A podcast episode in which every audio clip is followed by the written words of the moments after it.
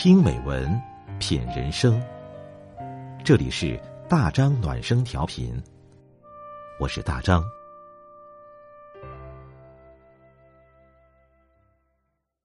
朋友你好，今晚我们分享的文章是：最好的家风，闻到书香，听到安静，看到从容。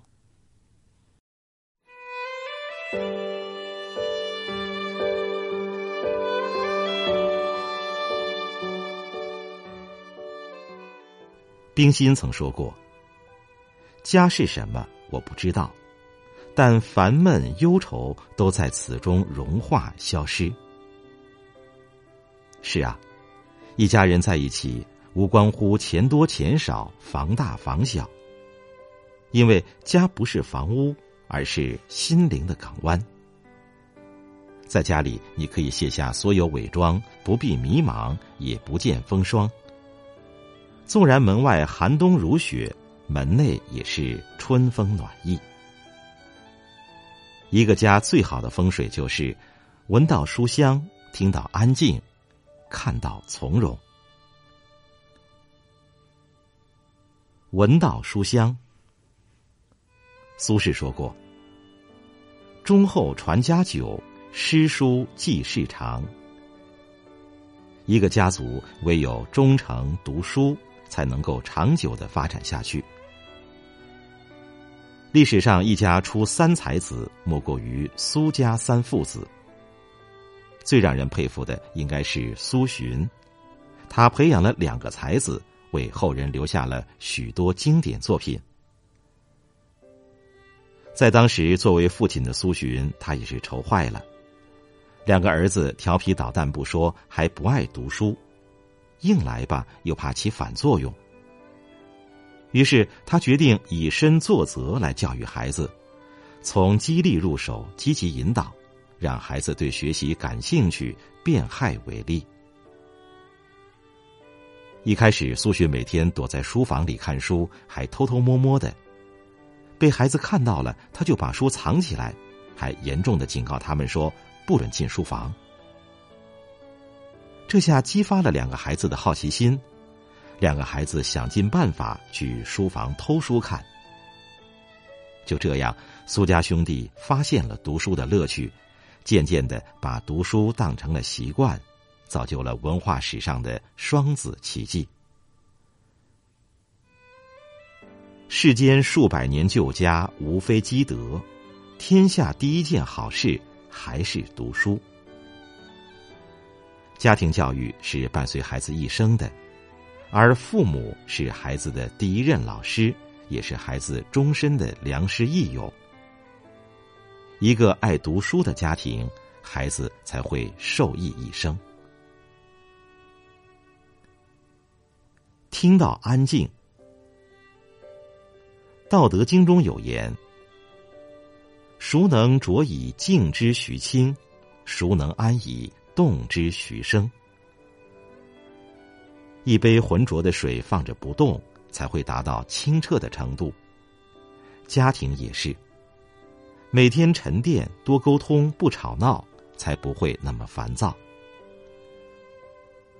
曾国藩参考七次才中了个秀才，而他的家人从来没有责骂过他，总是言语轻轻的跟他说话，一如既往的支持他。读书时，他的父亲虽严厉，但也会跟他沟通，要求他慢慢来，不着急。自此，曾国藩发愤图强，实现了自己的价值。都说沟通才是和平的源头。的确，一些家庭往往因为沟通不畅，经常为一些鸡毛蒜皮的小事吵得不可开交。而一个会沟通的家庭，往往是安静的、心平气和的，因为他们懂得，和睦才是一个家庭的兴旺之道。家是港湾，不需太大，宁静就好，虽不华丽，却欣欣向荣。看到从容，有人说。孩子永远不会乖乖听大人的话，但他们一定会模仿大人。身为父母，自己的一言一行都潜移默化的影响着孩子。在情绪崩溃时，是习惯性讲道理，还是随意发脾气，孩子都看在眼里。如果自己每天抱着手机刷视频，懒惰不上进，又怎么可能要求孩子好好学习，做一个努力向上的人呢？梁启超是政治家、思想家、文学家，而在教育子女这一块他更是拥有自己的心得。尤其是对于孩子们的分数成绩，考得不好，梁启超也不会生气。有一次，梁思庄考试得了第十六名，特别伤心。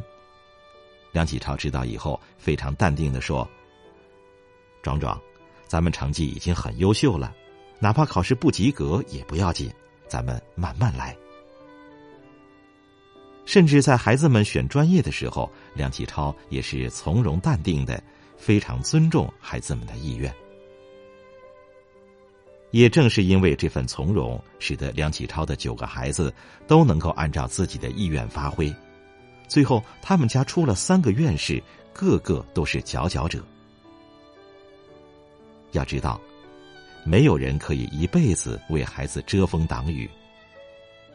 好的父母就是揽一份从容，让孩子们学会坦然的面对人生中的失败。轻松驾驭跌宕起伏的人生，好的家风能够浸染我们的一生。一个家庭最好的风水，莫过于闻到书香，听到安静，看到从容，不慌不忙，不急不躁。闻到书香，丰盈内心；安静修身，去除燥气；勤劳做事，功业皆成。愿大家都能拥有一个好家风，书香门第，家有余庆。